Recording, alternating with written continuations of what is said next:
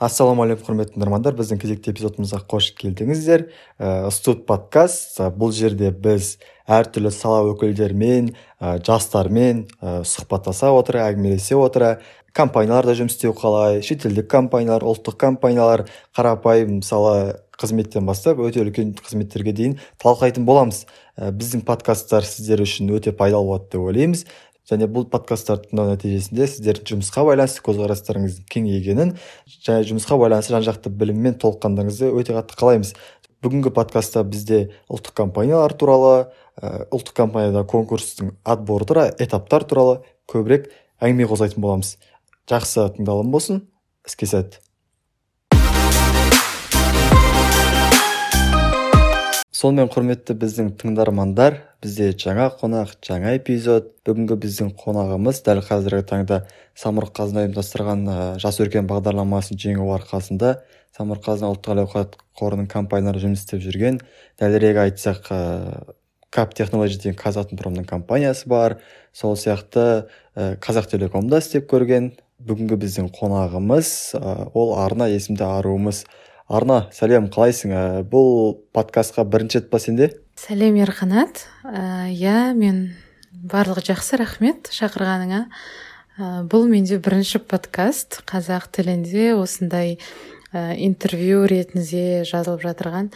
Өте қуаныштымын. Шақырғаның үшін рахмет. Иә мен де қуаныштымын сенімен осындай подкаст жазатынымызға сонымен адамдарға бір ауыз айта кетейік. Бүгінгі подкастымызда эпизодымызда біз қандай тақырыптарды қамтимыз? Ә, бүгінгі таңда біз ә, осы жас өркен бағдарламасында қандай турлар болды? Ол турлардан кім қалай өтті деген сияқты.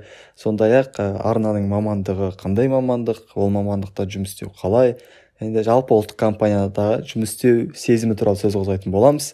Ә, сонымен кеттік. Арна сен қазіргі таңда немен айналысып жүрсің? Мамандығың қандай? Қайда оқығансың өзім туралы қысқаша мәлімет бере кетейін. Есімім арна қайратқызы. Мен қазақ британ техникалық университетінде математикалық компьютерлік модельдеу мамандығын бітірдім. Университетті бітіргеніме осы бір жыл болды. Осы 2020 жылдығы түлекпін. Ә, бітіре салысымен осы жас үркен бағдарламасының аясында бірінші қазақ телеком компаниясында жұмыс жасадым. Қазір кап технологи компаниясында жұмыс жасап бастағаныма бір ай болды. Ә, сонда кап технологи дегеніміз ә, неме айналысады? Ә, кап технологи жалпы енді мен мамандығым онша түсініксіз болған шығар. Бірінші өзім мамандығымды түсіндіре кетейін. Сосын кап технологиға да айтамын. Yeah. Иә. ә, математикалық компьютерлік модельдеу деген мамандық жалпы бұл ә, барлығы ойлап жатады. Математика деп ойлайды біреулер IT деп ойлайды. Ә, бұл өте универсал мамандық деп айтсам болады. Ә, бұның ішінде математика да бар IT де бар ә, қазіргі дамып келе жатқан өзекті мамандықтардың бірі дата сайенс та бар. Ә, осының барлығы қамтылған универсалды мамандық менің мамандығым. Ал қазір дәлірек айтқанда кап технологида мен немен айналысып жатырмын? Бізде кап технологи ол казатомпром технологи толығырақ айтқан кезде аты казатомпром технологи ә, yeah. Иә. аты айтып тұрғандағыдай ә, осы казатомпром компаниясындағы барлық технология барлық компьютерге байланысты ә, программалар кибербезопасность ә, внутренняя сеть осының өздерінің серверлерін осының барлығын қолдап отыратын ә, жақсартып отыратын ә, компания осы осымен кап технологи осымен айналысады ә, осы кап технологи туралы енді үңіле кетейік жалпы компания ретінде осы кап технологидің ішкі жағдайы ретінде қалай өзі? Ішкі кухнясы атмосферасы қалай? Ә, ішінде жұмыс істеген қандай? Өзі кап технологи негізінен казатомпром компаниясының бас офисі астана қаласында. Ә, өздеріңіз көрсеңіздер интернеттен суреттері бар. Самұрықтың компаниясының дәл қасында орналасқан. Екеуі былайша айтқанда бір зданиеде деп айтуға болады. Ә, шынымен өте керемет сезім өте әдемі зданиеде ана жұмысқа бара жатқан кезде даже ә, жұмысқа келген кезде айтады зданиені көргенде прям дух захватывает. Ана жерде жұмыс істегің келіп тұра ма жерде? Иә ана жерде көрген өзінде ана жерде еще ең үстіңгі этажға шықсаң үстіңгі этаждағы видтің өзі бір өзі оның өзі бөлек әңгіме. Казатомпромда негізі жиырма үш жиырма бір этаж жиырма екі этаж. Жиырма екі этаж болғанымен өте биік здание. Жаңағы каждый этаждың өзі ә, биік биік орналасқан ғой. Содан астында жаңағы он үшінші этажға дейін өзінің дочкалары отырады. Осы жерде қызық болып тұрғаны ә, кейбір адамдар ойлайды ғой енді ә, компанияларда ұлттық компанияларда жұмыс істеу іш пыстырарлық документ басты деген сияқты. Сендерде де солай ма? Ә, документ бастылық иә бюрократия осындай бюрократия деп барлығы айтады. Ә, жұмыста жұмыс жасау осындай компанияда нацкомпанияда жұмыс жасау бюрократия көп. Оны барлығымыз білеміз дегенмен ә, дәл осы кап технологи сол бюрократиямен күресетін компания деп айтсам болады. Жаңа айттым ғой точкалардың арасындағы документ обороттардың барлығын автоматизировать ету ол біздің қолымызда. Баяғы заманда мысалы отчеттарды даже бір ә, отпусктың отчетін соның барлығын қағазбен толтырып әркімге барып қол қойдыртып жүретін жүгіріп жүретін болса қазіргі таңда мүлдем олай емес. Қысқаша айтқанда бәрі адамдар ойлайтындай іш пыстырарлық бәрі тек документтер емес. Ә, мен білем мен де қатысушы болғаннан кейін жас өркеннің бізде әр компанияда жұмыс істеген кезде наставник болады. Ә, яғни саған бағыт беретін сен сұрақ қоя аласың ол адамға. Ә, сенің наставнигің қандай адам қазір? Ә, сен қаншалықты ол кісіден сабақ алып жатсың сол туралы айта кетсең. Иә наставник болады ә, осы программаның жас өркеннің ең бір ерекшелігінің бірі деп айтсам болады. Мысалы сен университеттен сені бір жерге практикаға стажировкаға жіберсе сені жай сол компанияға общий жібереді. Ал жас өркеннің бір кереметі сені міндетті түрде бір ә, мықты топ менеджерге наставникке сені тіркеп қояды. Бұл өте бір үлкен артықшылығы жас өркеннің. Соның арқасында сен тіпті жай сотрудниктердің өзі бұлай жақын араласа алмайды ол бастықтармен. Ал біздің ә, бес ай көлемінде біздің осындай үлкен мүмкіндігіміз бар. Бес ай ішінде күні бойы былайша айтқанда өзіңнің наставникіңмен сен связьда боласың. Сен одан кез келген сұрағыңды оған қоя аласың. Ол саған жол көрсетеді ол сені үйретеді. Былайша айтқанда сенің оқытушың болады. Ал қазіргі таңда кап технологи компаниясында менің наставнигім осы кап технологи компаниясының генеральный директоры ә, әлібек мансурович.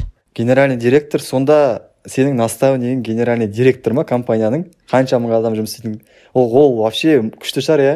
Әрине бұл мен де өте қуаныштымын. Менің осы жолы былайша жолым болды деп айтсам болады. Және де ә, бұл генеральный директор жас өркен бағдарламасынан ә, бірінші рет алып отыр екен специалистті өзіне. Ә, мен осы кісінің бірінші о, бірінші оқушысымын былайша айтқанда. Мықты нәрсе негізі. Негізі жас өркен бағдарламасы ол бізге біздің бізге айту бойынша англиядан келген десе де иә.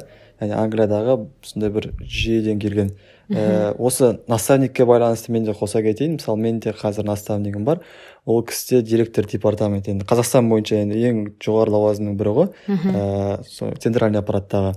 И сен шынымен де сондай ең пикте жүрген адамдардың қасында жүріп ә, олармен сөйлесіп кейбір адамдар 10-15 жылдан кейін көретін нәрсені қазіргі жаста көру бір жағынан қызық ше. Ә, yeah. қазір сезініп көрген қызық. А то біз байқасаң көбіне ойлай береміз там он жылдан кейін андай боламын он бес жылдан кейін андай боламын деп бірақ көп адам сол он он бес жылдан кейін сол нәрсеге жеткен кезде оған ол сезім ұнамауы мүмкін да. Иә иә. вот сен жас кезінде ол нәрсені көруің сәл де болсын сезінуің сенің бағытыңның дұрыс құрылуына алып келетін сияқты менің ойымша.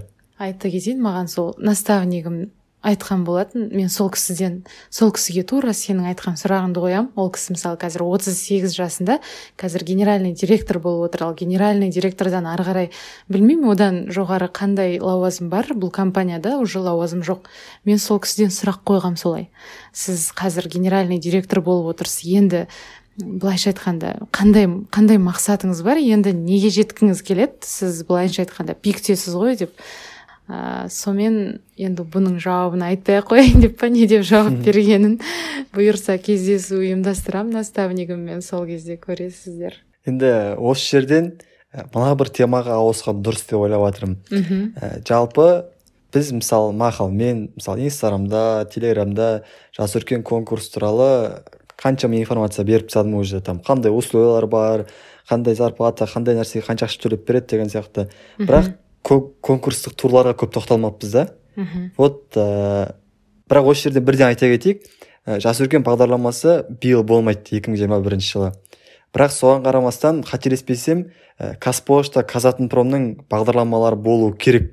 Дәл сол сияқты негізі қазір өте көптеген компаниялар мысалы дано нестле ә, филипп моррис деген сияқты международный компанияның өзі қазір конкурстар ұйымдастырады да жыл сайын. Осындай талантты жастарды алуға. Давай арна ә, осы жас өркеннің ә, турларын талқылап көрейікші бірге. Может осы информация адамдарға пайдалырақ болады көбірек қажет болады деп ойлаймын. Қалай қарайсың? Иә әрине. Жалпы сенде конкурсқа қатыспай тұрып қандай ой болды? Ә, бір біріміздің эмоцияларымызбен бөлісіп отырайық. Не үшін қатыстың конкурсқа жалпы? Мен бұл конкурс туралы ең бірінші менің бір досым маған жай ватсаппен ссылкасын жіберді. Міне қарап көр осындай конкурс бар деп. Мен ол кезде оны аты біртүрлі жас өркен дегесін бір андай қазақша аты бір.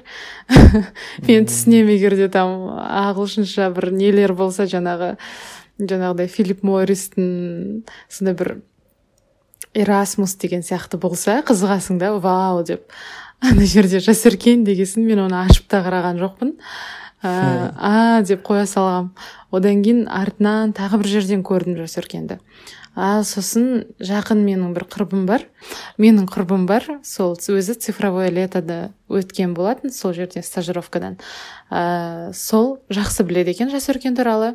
Маған жас өркен туралы барлығын айтып берген сол құрбым ә, былайша айтқанда бір құдайдың жазғаны сияқты. Қайта қайта алдымнан шыға берді да бірінші ссылка жіберді одан өзім таптым одан құрбым айтты. Сөйтіп маған құрбым толық айтып бергеннен соң мен қызыға бастадым. Ә, барлығын түсіндірді осындай осындай бағдарлама деп. Сосын барып мен кәні көрейінші деп интернеттен өзім іздеп ашып ә, толтырып анкетасын жіберген болатынмын заявка. Ал сенде өзіңе деген сенімділік қалай болды? Мен бірінші қарадым бес турды не не болатынын. Ә, жай енді шынымен маған ең қиын көрінгені ол тест SHL сияқты тест тапсырдық қой сол тесттен yeah. Иә. сол тест мені біраз қорқытты сосын екі сағаттық интервью екі сағаттық интервьюда не болады не айтамыз жаңағыдай бір жарым сағаттық по компетенциям интервью болады ғой сол тур осы екі турдан шыны керек қорықтым ал басқа турлары маған қатты қиындық әкелген жоқ. Жалпы дайындалсаң ештеңе қиын емес. Енді осы жерде мен де өз историяммен айтып бөлісе кетейін. Ә, менде андай болған. Мен көп көрдім жарнамасын білмеймін. Басқа таныстар да айтты. Сөйтіп мен бірақ менде ой болған жоқ қатысу туралы ше. Мен ол кезде андай бір проекттермен айналысып типа өзінше болып жүрген кездерім еді бос болмай ә, сөйтіп маған көп адам айтты даже үйдегі мама папа да білді сол программаның болып жатқанын айтты қатыссай типа жақсы емес па тұрақты жұмыс осындай осындай деген сияқты. И мен айтамын үйдегілерге мен қатыспай ақ мен қатыссам точно өтемін деймін ғой мен мен слишком сенімді болдым сол кезде ше мен айттым мен қатыссам точно өтемін бірақ ертең мен отказ беремін соңында біреудің орнын алғым келмейді дедім да. Ә, сөйтіп өте көп айтып жүрдім. Бірақ соңында бәрібір де көндірді. И бір күні сағат алтыда ерте тұрып кеттім өзі аяқ астынан. И мен постым бар еще сол күні жазған сағат алтыда тұрып именно соны тапсырып жатқан кезде. И ә, солай мен де бірінші турға қатысып кеттім.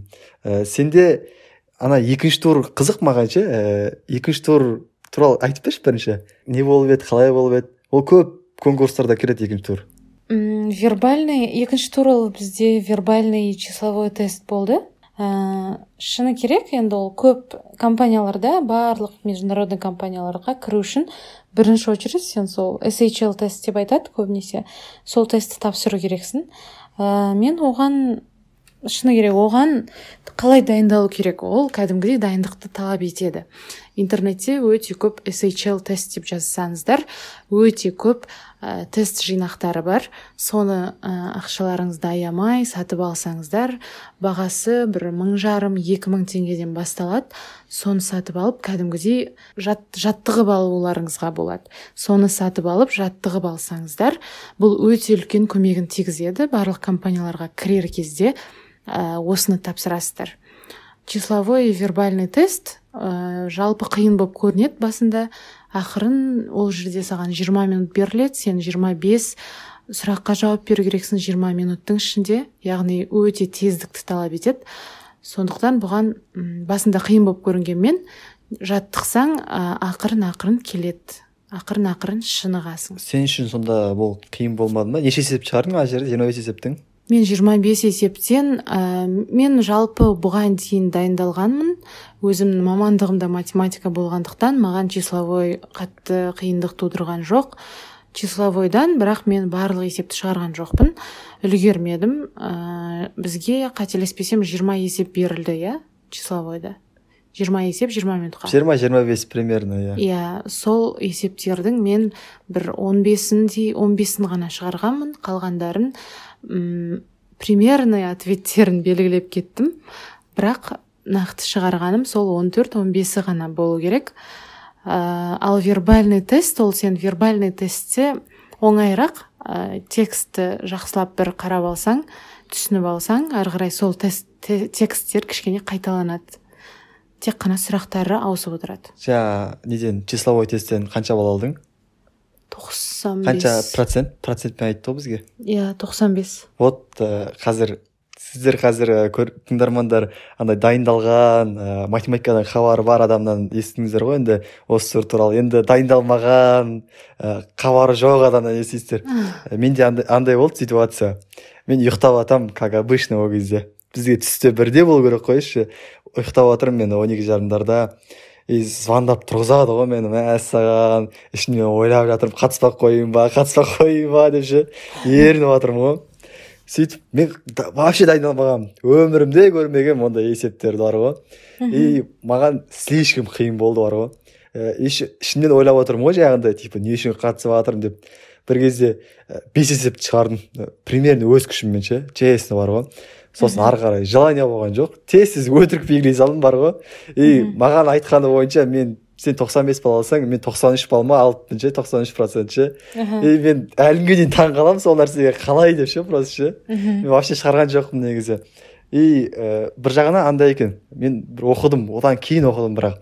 Ә, осындай тесттерде ә, андай нәрсе маңызды екен. Типа сенің барлық сұраққа жауап беруің ғана емес иә тезірек жауап yeah. беруің типа кейбір адамдар бүйтеді деген да он есеп шығарады да он бесінің там жартысын тастап кетеді екен жауап бермей даже но на самом деле сен аз сұраққа жауап берсең де бірақ қалғандарын да белгілеп кетуің керек екен да. Иә иә. Сондай өзіндік бір алгоритмдері бар екен. Иә бірақ та біздік сол компьютер болды ғой компьютермен тапсырдық.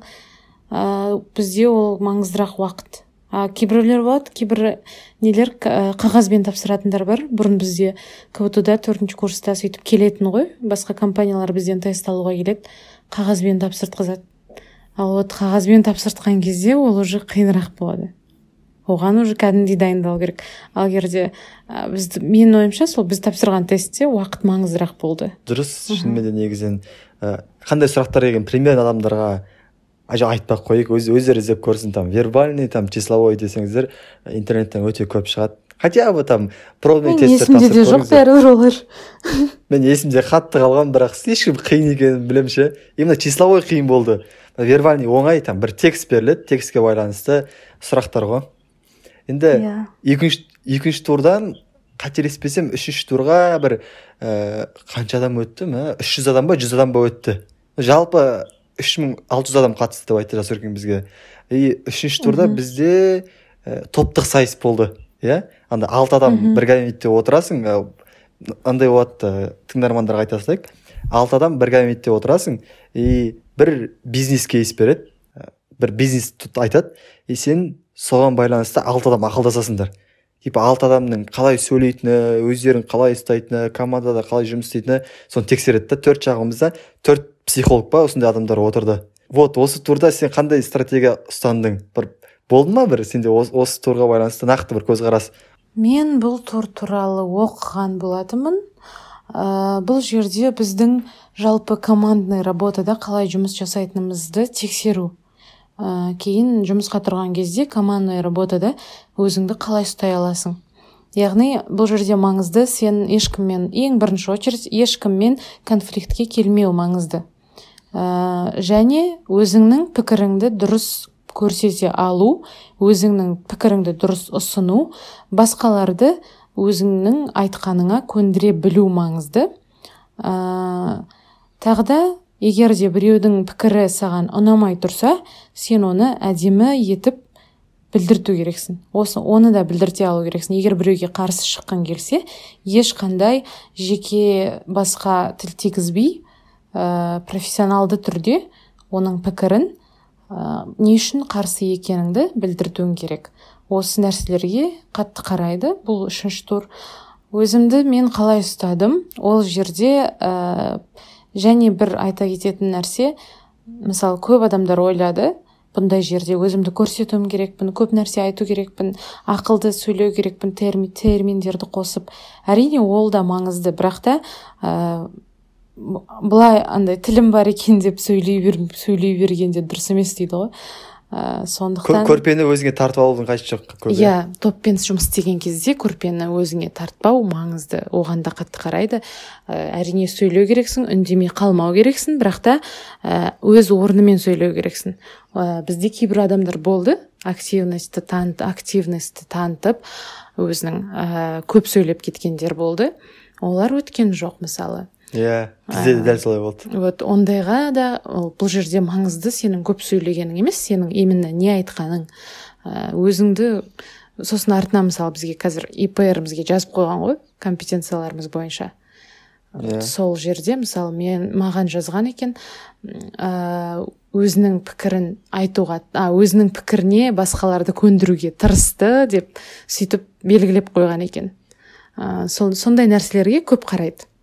Артынан бізге сөйтіп фидбак кез фидбак берген кезде айтты ғой. Э, мына жерде адамдар епр дегенде ол не деп түсініп қалған шығар. Жалпы бізде жас өркенде епр деген болады әр адамда. Ол дегеніміз сенің қасиеттеріңді бағалайды мысалы. Индивидуальный план развития. Иә сен қаншалықты лидерсің қаншалықты математикада мықтысың аналитикалық деген сияқты. И біз әр ай сайын бес ай сайын тесттер тапсырып тұрғанымыз там бізге баға қойып тұрады деген сияқты ғой. Енді вот үшінші турға байланысты мен де пікірімді айта кетейін. Ііі бізде негізі андай болды ғой адамдар түсінбей қалмасын. Ә, бізде үшінші тур там үш жүз адам қатысса әр кабинетте алты адамнан болса там елу түрлі жерде болды негізі. Алматы астана қалаларында болды офлайн форматта. Вот сол кезде мен отқан жерде бір бала прям күшті сөйлеп отты да. Ә, жүз процент сөйлесе барлығы соның алпыс процентін сол бала сөйлеп отты по идее и ең қызығы ол бала өтпей қалады ғой мәссаған и мен ол кезде қандай стратегия ұсындым ә, мен бір күні жаңа неден оқығанмын да ә, бір екі жыл бұрын қателеспесем. Ә, типа ондай жерде жаңағыдай өзің мнениеңді көп тыға берудің қажеті жоқ деді. И мен андай стратегия ұсындым өзім үшін. Ә, типа мен бақытты ұстап отырушы болғым келді да. Типа мен сөзге көп араласпаймын бірақ бес минутта бір рет араласамын аралассам да андай қылып араласамын қойшы. Жігіттер қыздар тоқтаңдаршы че то ә, тақырып басқа нәрсе сияқты. Неге біз бұны талқылап жатырмыз бизнесте мынау маңызды емес па деген сияқты. Просто бес алты минутта осындай бір екі үш ақ сөйлем айтып отырдым да. Координатор сияқты ғой иә. иә иә вот координатор сияқты. Мен бағытты ұстап отыруға тырыстым. Вот, yeah. мен иперіме сөйтіп жазып қойған андай типа командамен жақсы үйлесімдік те болады деген сияқты ше. Қызық негізі өте. Енді осындай үшінші турдағыдай турлар өте көп болады. Кез келген конкурста. Вот сол кезде осы нәрселер естеріңізде болсын ә, стратегия өзіңе қабылдап алу керек. И сол бойынша жүру керек та. Андай қатты әртүрлі нәрсені ұстап кетудің қажеті жоқ. Енді үшінші турдан өттік. Ә, вот үшінші турда менде қызық болды негізі. Үшінші турдан төртінші турға біз білем 86 адам ба өттік. Сол кезде мен списоктан өзімді атымды көрмеймін ғой. Мәссаған өтпей қалыппын ғой деп қоямын ничего ешнәрсе етпейді деп өшіріп тастаймын. И маған біреу айтады ғой ойлашы артынан құттықтаймын брат өтіпсің ғой дейді ғой. Мәссаған бар ғой ше. Сен не үшін сосын барып өткенімді білдім. Ал былайша списоктен көрген жоқпын өзім ше тез өтіп кеткенмін ғой астына қарай. А поиск жасаған жоқсың ба не? Жоқ просто сексен алты адам. Атын көріп шықтым болды өзім атын таппадым. И өтіп кете саламын ғой просто сөйтіп төртінші тур. Ііі төртінші тур өте қызық болды негізі. Ііі интервью болды ғой екі түрлі интервью болды. Сол туралы айтсақ давай өзің баста төртінші турда бізде иә біріншісі ролевая игра екіншісі ә, интервью по компетенциям. Өте қызық негізі мен респект осы нелерді осы турларды ұйымдастырған адамға. Ә, ролевая игра ол дегеніміз ол жерде сен бір отделдің бастығы болып отырасың. Сол рөлге кіріп сенің алдыңа бір сотрудник келеді. Солмен переговор жүргізу керексің. Осы кезде сен өзіңді қалай ұстайсың? Қандай бастық боласың? Егер қолыңа билік түскен кезде сен қандай адам боласың? Былайынша бұл программа лидерлерді дайындау программасы болғандықтан ә, жас өркенге жалпы лидерлер керек болды. Сондықтан өте маңызды ол лидер өзін лидер ретінде қалай көрсете алады қалай ұстайды.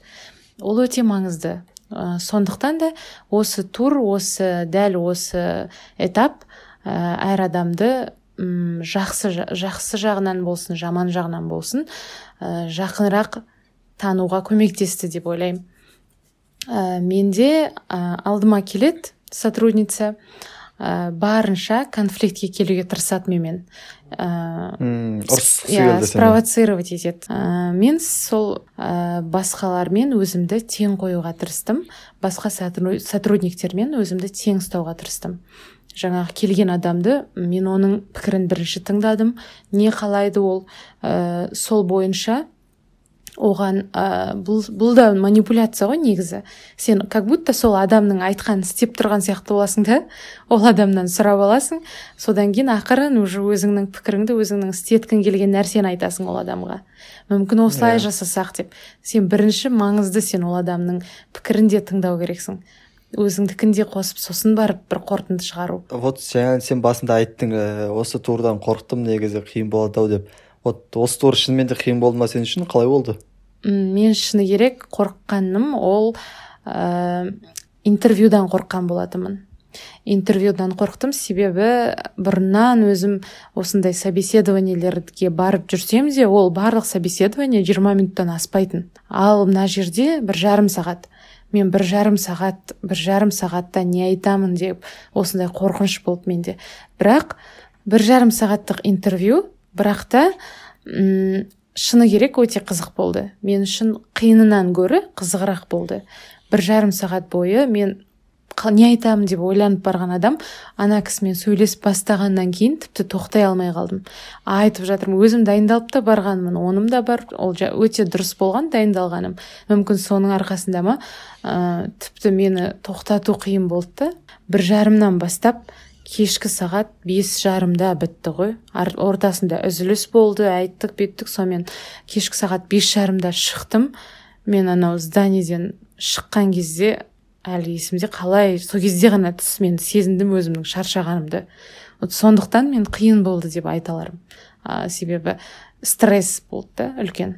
Вот мына жерде адамдар типа бір жарымда кіріп қалай бес жарымда шықты бір жарым сағат интервью болды еді деп ойланып қалуы мүмкін. Вот негізінен бізде ол кезде екі түрлі интервью болды. Ә, біреуі жаңағы рөлдік ойын дегеніміз сен бастық боласың и жаңа айтып бергендей саған қызметкер келеді. Ал екіншісі ол бізде бір арнайы мамандар болады сенің қасиеттерін бағалайды типа қаншалықты лидерсің қаншалықты жаңағыдай ә, сұрақтар қояды тікелей сұрақтар. Ә, сұрақтар реті примерно андай болды иә есіңде болса ә, не үшін істегің келеді бұндай жерде? Типа не мақсатпен барасың? Не үшін дамығың келеді деген сияқты сұрақтар болды иә арнайы иә? Сондай сұрақтар да болды. Ә, бірақ жиі кездескен сұрақ ол ә, барынша сенің тәжірибеңе сүйене сұрақ қояды ситуационный сұрақтар саған қояды. Ә, сен бұрын мынандай мынандай ситуацияға түстің бе? Егер осындай ситуация, ситуацияға түссең не шешім қабылдар едің? Қандай шешім қабылдайсың? Ә, сенің тәжірибеңде осындай нәрсе болды ма? Өзіңді мысалы сен айтасың мен лидермін ал лидер екеніңді дәлелде өміріңнен бір оқиға келтір дейді. Сен айтасың мен сен айтасың мен мейірімдімін деп айтасың. Ал онда дәлелде дейді мейірімді болсаң сол мейірімді сені мейірімді қылып көрсететін сенің өміріңде қандай оқиға бар соны айтып берші дейді.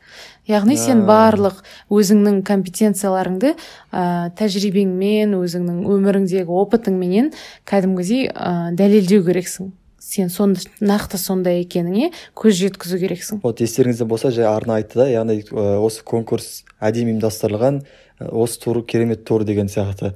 Иә мен осы турда ойландым вот арна. Мен жаңа басында айттым ғой типа жас өркенді қатты менсінген жоқпын типа өзінше болып жүрдім деген сияқты.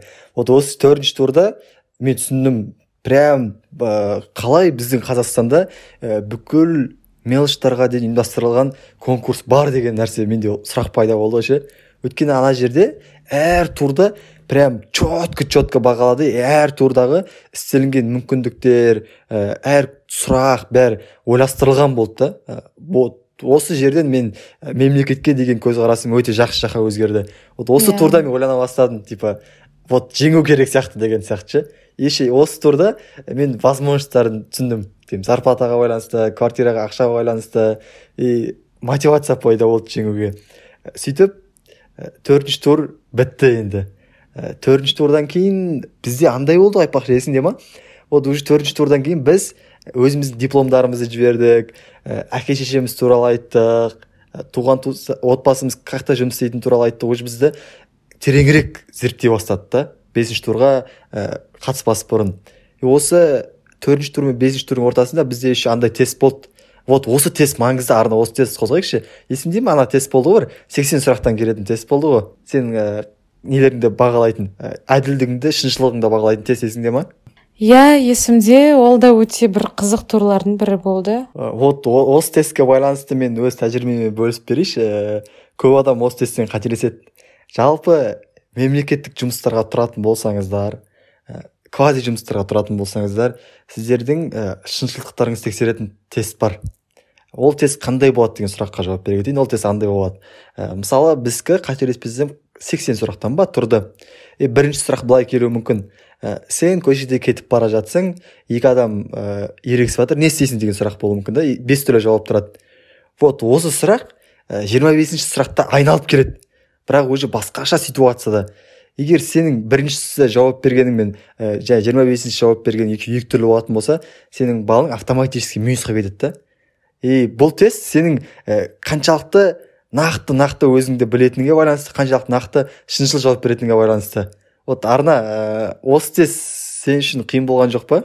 Иә шыны керек бұл психологиялық тест деп айтуға болады. Бұл жерде адамның қандай екенін жасыру өзіңнің қандай екеніңді жасыру бұл тестте мүмкін емес сияқты. Ә, вот ә, бұл тесттен өттік мақұл. Енді бесінші тур. Бесінші турға қателеспесем елу адам өттік. Уже үш мың алты жүз адамның елу адамы деген ол өте аз. И ә, осыдан отыз адам өту керек болды иә шын мәніне келгенде. Соңында жиырма бес адам өтті. Сөйтіп отыз адам өту керек болды. И астанаға бізді жинады он біріне.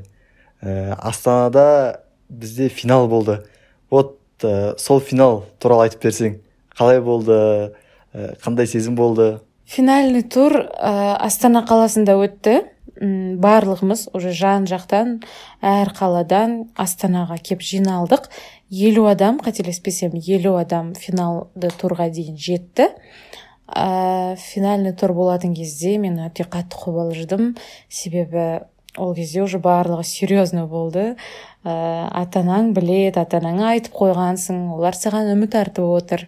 Ә, сен кәдімгідей сол финальный турға қатысу үшін арнайы астанаға келіп тұрсың. Бұның өзі бір үлкен ә, еңбектің талап еңбек бұның өзі үлкен бір жол ғой өткен артта төрт тур бар өткен.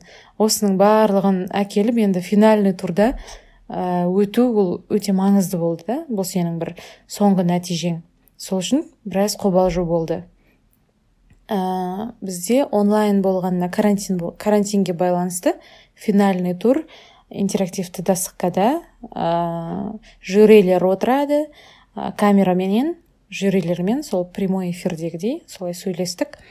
Барлығының барлығын көріп тұрасың интерактивный доскадан.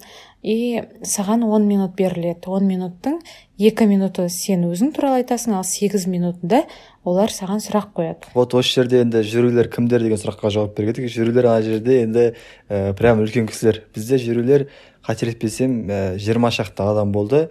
И әрқайсысы бір директор департамента сияқты немесе даже управляющий директорлар отырды. Әр ұлттық компаниялардың. Осылай бір дополнение қосып кетейік қосымша иә. ретінде енді жалғастыра бер иә ондай адамдардың алдында сөйлеудің өзі біраз ә, қобалжытады адамды қорқыныш тудырады. Ә, менде бір қызық болғаны мен финальный турға дайындалар кезінде ә, осы 10 минуттың ішінде екі минут пен сегіз минут қылып бөлінетінін білетінмін. Бірақ та мен оны керісінше деп ойлап жүріппін. Екі минут бізге сұрақ қояды сегіз минут біз сөйлейміз деп ойлап жүргенмін ғой мен. И сөйтіп дайындалып келемін ғой. Сосын? И мен қорқамын да енді сегіз минут біз сөйлейтін болсақ ана өте көп қой. Мен ана жерде ойлаймын значит бұл yeah. как бір самопрезентация болу керек. Значит біз деген кәдімгідей сегіз минутта шоу жасау керекпіз деп ше. Сөйтіп анаған қатты дайындаламын не айтатынымды жазып не айтатынымды өзім диктофонға сөйлеп сегіз минуттан асып кетпейін деп сегіз минутқа жетпей қалмасын деп кәдімгідей сөйтіп қатты дайындалғам. Сөйтсем ол керісінше екен. Екі минут сөйлеу керексің сегіз минут жауап бересің сұраққа. Одан оны мен дәл келіп бізді білесің ба біз келген кезде бірінші этажда отырдық сөйлесіп сосын алтыншы этажға көтер, көтерілген кезде бізді бірінші 15 минутқа қағаз ручка беріп кіргізіп жіберді ғой дайындалуға. Тура сол иә, кезде yeah, ғана мен ана қағазды алған кезде ғана көремін ғой. Екі минут өзің сөйлейсің сегіз минут сұраққа жауап беру керек деп. Ал енді сегіз минутқа дайындап қойған өзімнің речімді қайсысын айтамын қайсысын айтпаймын деп шешу керек болды. Ә, бірақ бәрібір екі минутта мен көп нәрсе айтып үлгердім үлгерген жоқпын. Бәрібір сол екі минуттың ішінде мен осындай осындай университетті бітірдім деген кезде уже екі минут бітіп қалды. Ә, содан сұрақ қою басталды. Маған шыны керек кейбір адамдар айтады ә, кейбіреулерге сұрақ қоймаған екен сұрақ ақырын қойған бірақ маған сұрақ өте көп болды. Көп адам сұрақ қойып кетті и ары қарай ұзаққа созылып кетті даже. Бір не сегіз минуттан да асып кетті да уже ведущий тоқтатып жатыр. Ә, мен қорқып кеттім мен ойладым бұл жаман деп маған бәрі сұрақ қойып жатыр деп. Бәрі сұрақ қойып жатса значит что то дұрыс емес значит мен көп нәрсе айта алған жоқпын бұларға деп. Ә, негізі бұл жақсы екен. Саған көп сұрақ қойса значит саған қызығып жатыр деген сөз екен. Ә, артынан оны түсіндім. Вот негізі мен мына жерде бір нәрсеге таң қалып отырмын да біз екеуміз прям қарама қарсы келгенбіз ғой конкурсқа білесің ба? Мысалы сен дайындалдым осындай жай екі минут сөзім типа ұзақ болды негізі қысқа айтып қалдым деп айтып жатрсың ғой. Менде прям керісінше болды ғой мәссаған. Мен екі минут емес типа бір минут сөйлеймін ғой. Вообще мен артық ешнәрсе айтқан жоқпын. Еще андай прикол болады. Ә, мен басында айтамын қасымдағыларға прикол ұстап. Таныс балдар болды бір екі бала. Ә, мен қазір еріншекпін деп айтамын өзімді деймін ғой. Маған бәрі айтады ей жынсың ба? Айтпа дейді. Мен просто ваванкке барғым келді да. Яғни өзіме вниманиені көбірек алып алғым келді. Ол жерде иә мен э, типа ұтылып қалу вероятностьім жоғары болғанмен мен өтіп кету вероятностьім де жоғары. Типа средний нәрсе жоқ та ана жерде енді ше и сөйтіп ә, кірдім мен де жаман қорқынышты ғой ана жерде. Мәссаған ә, экранда жиырма адам тұрады там видеозвонок мына жақтан жүргізуші тұрады ана жақтан бір адамдар жазып отырады сол жағында. И ә, сөйтіп өзімді айттым типа ә, мен еріншекпін негізі. Э, бірақ дедім да сосын кімнің сөзі бар ғой стив джобстың ә, бірақ стив джобс айтқандай еріншектер жұмысты тез әрі оңай істеудің жолдарын табады. Ал бұл жиырма бірінші ғасырға керек ең мықты қасиет дедім да. И сөйтіп шығып кеткен едім сол кезде. Ә, вот осындай қызық болды менде бір ше ә, саған қандай сұрақтар қойды? Сұрақтарға үңіле кетейікші бір екі минут. Иә ә, маған сұрақтары маған өте көп сұрақтар қойды оның ішінде. Ә, менің пландарым туралы ә, жалпы. Егер де мен осы бағдарламадан ары қарай өтсем қай жерде жұмыс жасағым келеді? Менің жоспарым ары қарай қандай? Ә, егер де өтпей қалсам өтпей қалсаң не істейсің? Ә, мен сол кезде жауап бердім өтпей қалсам дегенді мен тіпті ойлаған да жоқпын дедім. Ә, егер өтіп кетсең қай компанияда жұмыс жасайсың деген сұрақ болды. Оған жалпы бөліп бір компанияны айта алған жоқпын. Себебі ана жерде жиырма кісі жиырма түрлі компаниядан осы самұрықтың компаниясынан отырған адамдар сен олардың ішінен бөліп жарып мынау компания жақсы осыған кіргім келеді немесе мынау деп айту дұрыс емес сияқты болып көрінді. Ә, сосын тағы да тағы бір қойған сұрағы менен сұрады. Ә, сен егер де сенде осы жас өркеннен басқа қандай вариант бар дейді? Басқа қандай басқа жұмыс саған басқа жақтан басқа компаниялардан келіп жатқан предложение бар ма деп сұрады да? Офферлер түсіп жатыр ма деп негізі иә түсіп жатыр деп жауап беру керек қой негізі да өзіңді күшті қылып көрсетіп. Бірақ мен ә, шыны иә. керек тіпті жас өркеннен басқа жұмысты іздеген де жоқ болатынмын. Шынымен ойлаған да жоқпын. Ол жас өркеннен өтемін ау деген ой болды. Сондықтан тіпті басқа жұмыс іздемедім де. Ә, сөйтіп айттым. Жоқ менде басқа офер ұсынылған жоқ мен іздеген де жоқпын деп. Ә, сосын ең соңғы сосын тағы кейбір сұрақтарды ұмытып қалдым. Ә, тағы да бір қызығы ең қызықты сұрақтардың бірі ә, соңына қарай маған ағылшын тілінде сұрақ қойды. Ә, жаңағы нильс бар ғой. Ағылшын тілінде сұрақ қойған кезде менен ә, жүргізуші сұрады перевод керек па? деп. Мен айттым жоқ керек емес дедім да өзім ағылшыныма сеніп тұрмын бірақ бәрібір ішімден қорқып тұрмын да қазір мен керек емес деп алып түсінбей қалсам не істеймін деп. Если что керек болса айтамын деп қоямын содан кейін ә, анау кісі ағылшынша сұрақты қойды. Оның сұрағаны менен ә, сенің жалпы мамандығың өзіңе ұнайды ма? Сен өз мамандығың бойынша кеткің келе ме? Әлде басқа сфераны да көргің келе ме? деп сұрады. Ә, оның сұрағы осындай болған. Оның сұрағын бірден түсіндім. Ә, бірақ ал мен оған ағылшынша сұрақ қойған соң мен де оған ағылшынша жауап бергенім дұрысырақ қой. Ол өзі ағылшынша иә. сөйлейтін адам болғандықтан. Ә, сөйтіп мен ағылшынша жауап беруге тырыстым. Бірақ дәл ана жерде мен ағылшын тілі покинул меня дейді ғой. Ана жерде ағылшын тілін мен шыны керек андай барынша тырыстым жауап беруге. Бірақ ә, уровенім жақсы деп айта алмаймын. Өзімнің сөйлегеніме өзімнің көңілім толған жоқ. Ә, қобалжығандықтан мен әрең жауап бердім. Бірақ барынша түсіндіруге тырыстым өзімнің ойымды өзімнің жауабымды. Ә, бірақ та өте бір қызықты сұрақтардың бірі осы болды. Вот осыған байланысты мен де қосымша қоса кетейінші. Ә, сен енді ағылшынға байланысты сәл қызық болыпты ғой. Менде орысшаға байланысты қызық болған. Ә, мен мен в общем қазақша айтып жатырмын ғой бүкіл презентацияны. И білдім по идее орысша сұрақ қоятын ше и мен бір, бір сұраққа ақ дайындаламын өзі. Типа осы турға дейін мен орысша типа көп сөйлеуді ұнатпаймын ғой негізі и ішімнен қайталап жүрдім. Типа финалға келмей тұрып ә, жолда типа егер типа самый лучший достижениең айт десе не деп жауап беремін деген нәрсені ше. Вот соны жаттаймын ғой мен ішімнен бірнеше рет қайталайсың ғой ше оны ше и тұрады да бір әйел кісі тұрады да ал сіз а вы можете по русски говорить типа я задам вам вопрос дейді ғой? Мен да конечно деймін и тұрады да сіздің ең күшті жетістігіңіз десе бола ма е ана жерде сезімді айта алмаймын мен ше именно мен дайындалған сұрақты маған қояды ғой ойлашы и қалай дайындалдым? Дәл сөйтіп жауап бердім в бір сұрағына. Қалған нәрсесін бәрі қазақша болды сол кезде. Енді жолың болып хорошо енді бітті давай. Иә осындай бір әдет бар. Менде көп жолым болып кетеді конкурстарға байланысты ше. Ә, енді бес турды өттік бітті. Ә, вот результатқа жақындай келді ә, бізде қызық болған негізі мен сегізіне ақтауға билет алдым. Ә, сөйтіп оның ішіне қайтуым керек болды да. Ә, бірақ он біріне астанада тур болғаннан кейін ақтауға барған жоқпын. Бірақ турдан кейін сразу ақтауға ұшып кеттім мен. Ақтауда бір жарым күн болдым. Ә, просто билет алып қойғаннан кейін. Вот ақтауда жүрген кезде мен результатты естіген болатынмын. Ә, сол кезде күшті сезім болды прям бар ғой. Білмеймін неге екенін енді андай адамның ішінен өту деген э, өте күшті сезім болған э, сол жақта жүрген кезде. Вот сен қашан естідің сенде қандай сезімдер болды? Сол туралы айтып берші. Ол ыыы қателеспесем пятница күні обедке қарай шықты иә результаттары. Иә мен пятница күні сразу результаттары шықты. Мен жалпы бір аптада шығады деп күтіп жүрдім да былай тез шығатынын күтпеген болатынмын. Ә, пятница күні жұма күні үйде отырамын. Ұйқымнан енді оянып шайымды ішейін деп жатқан кезде маған ватсапқа жазады. Ә, менің бір досым бар. Ә, ол досым тоже осы жас өркенге тапсырып бірақ үшінші турдан кейін өтпей қалған болатын ары қарай. Сол досым мені көрген екен списоктен сол маған досым жазады құттықтаймын деп. Түсінбеймін мен не болды деймін немен деймін.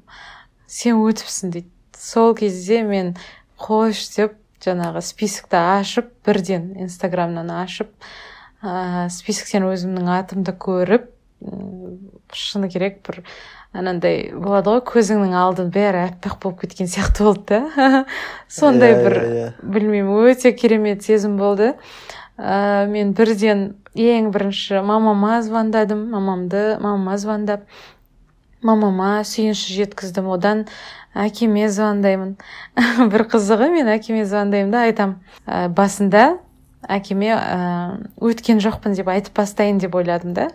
Қызық болсын деп. Әкеме звондап айтамын әке мен өтпей қалдым деймін. Сосын әкем мен до такой степени маған қатты ата анам қатты маған сенген сенгендер соншалықты.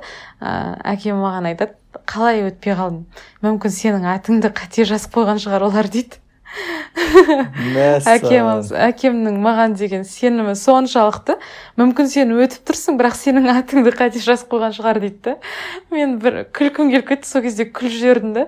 Жоқ сен сұрап көр қайтадан. Мүмкін басқаша бір қателік кетіп қалған шығар дейді. Олар сондай сеніп тұр да қатты. Сосын барып мен айтамын жоқ мен өттім қалжыңдаймын деп. Олар шынымен жылап жібере жаздады. Мамам да папам да. Ә, барлығына сүйінші сұрап туған туысқандарға хабарласып сондай бір енді өте қатты қуанды. Иә өте ерекше сезім ғой жақсы сезім ғой негізі. Менде басында типа қатыспа қатысқым келмесе де қатты бірақ соңында енді қаншама нәрсе көргеннен кейін жеңгеніңе қуанады екенсің да енді типа өткен жолыңа қарап ә, сөйтіп осы компанияларға кіріп кеттік.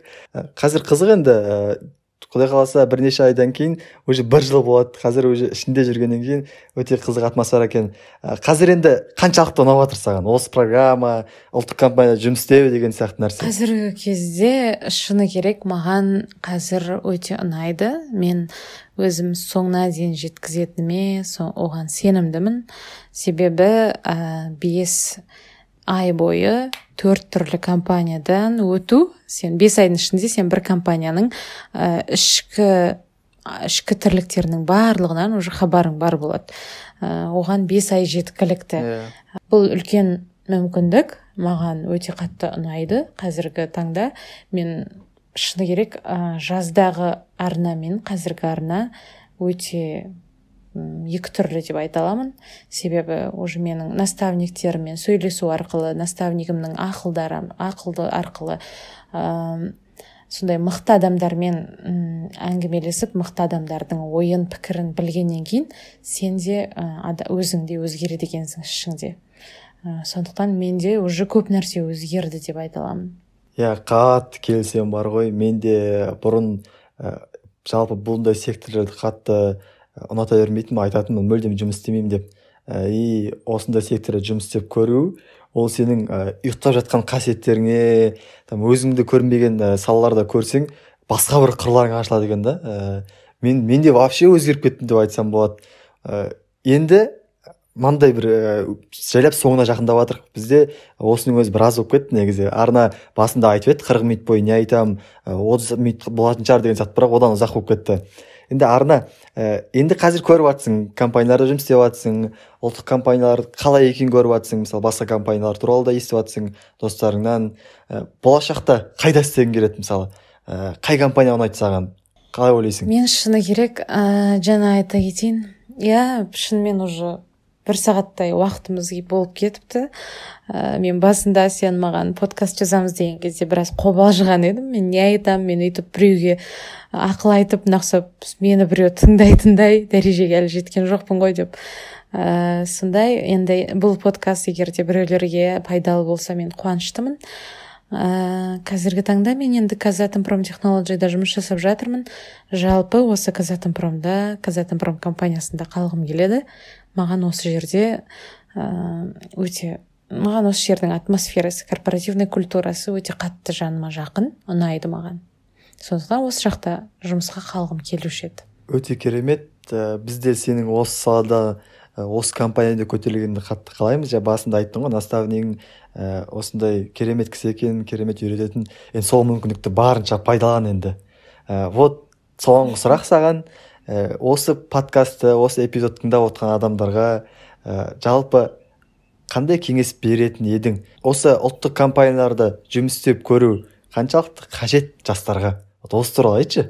Ең біріншіден тыңдармандарға обращаться ететін болсам тыңдармандарға мен үлкен алғысымды айтамын егер де осылай соңына дейін тыңдаған адам бар болса үлкен рахмет. Осылай тыңдап отырғандарыңыз соңына дейін жеткендеріңіз оның өзі мен үшін бір үлкен ә, жетістік. Егер де сіздерге менің айтқаным ә, жетіп жатса мен жеткізе алсам өзімнің ойымды сіздерге және оның бір пайдасы тиіп жатса оның өзі мен үшін үлкен жетістік. Ә, сіздерге айтатын кеңесім ә, өзімнің. Ол міндетті түрде ештеңеден қорықпау керек. Жалпы адам армандау керек. Ә, астанада болсын тіпті шетелде болсын америкада осындай керемет компанияда жұмыс жасап жатырмын деп елестету керек. Тіпті біреуге жұмыс жасау наемный работник емес ә, өзімнің бизнесім бар мен сол бизнестің бастығымын деген сияқты. Жалпы армандаудан ешқашан қорықпау керек. Әрқашан армандаңыздар ә, және де білімге аш болу керек. Қазіргі жастар біз барлығымыз білімге аш болуымыз керек. Иә толыққанды келісемін ең бастысы менің қосып кететін мүмкіндіктерді пайдалану керек та. Әлемде біз білмейтін мүмкіндіктер өте көп. Біздің мемлекетте де өте көп. Қаншама программалар бар қаншама конкурстар бар. Просто ол жақта қарапайым болашақ бағдарламасының өзіне жыл сайын ә, адамдар саны жетпей жатады. Жіберетін ше лимитке толмай жатады. Сол сияқты жас өркен сияқты айттық қой біз қазпоштаның өзінің несі программасы пайда болады казатомтпром пайда болады. Олар аттары там қазпошта онша емес естілгенмен ол мега корпорация негізінен олар мықты прям главный аппараттар мықты. Вот солдай сияқты мүмкіндіктерді конкурстар қатысып көру керек міндетті түрде. Вот сол кезде ә, сол компаниялардың ішінде жұмыс істеп көрсеңіздер көресіздер. Қай нәрсе дұрыс қай нәрсе дұрыс емес екенін ә, сонымен бүгінгі біздің эпизодымыз соңына жақындады. Арна ә, көп рахмет бүгінгі әңгіме үшін бүгінгі конкурс туралы қозғағанымыз үшін. Саған алдағы уақытта ә, сәттілік тілейміз. Ә, үлкен рахмет ерқанат саған да мен өте қуаныштымын. Осында келгенім үшін сіздерге де сәттілік. Олай болса құрметті тыңдармандар біздің эпизодымыз осымен аяқталды. Ә, сіздер үшін пайдалы болды деп ойлаймыз. Эпизодты бөлісіңіздер сториға салыңыздар. Біз өте қатты қуанышты боламыз. Ең бастысы ә, пікірлеріңізді жазуды ұмытпаңыздар.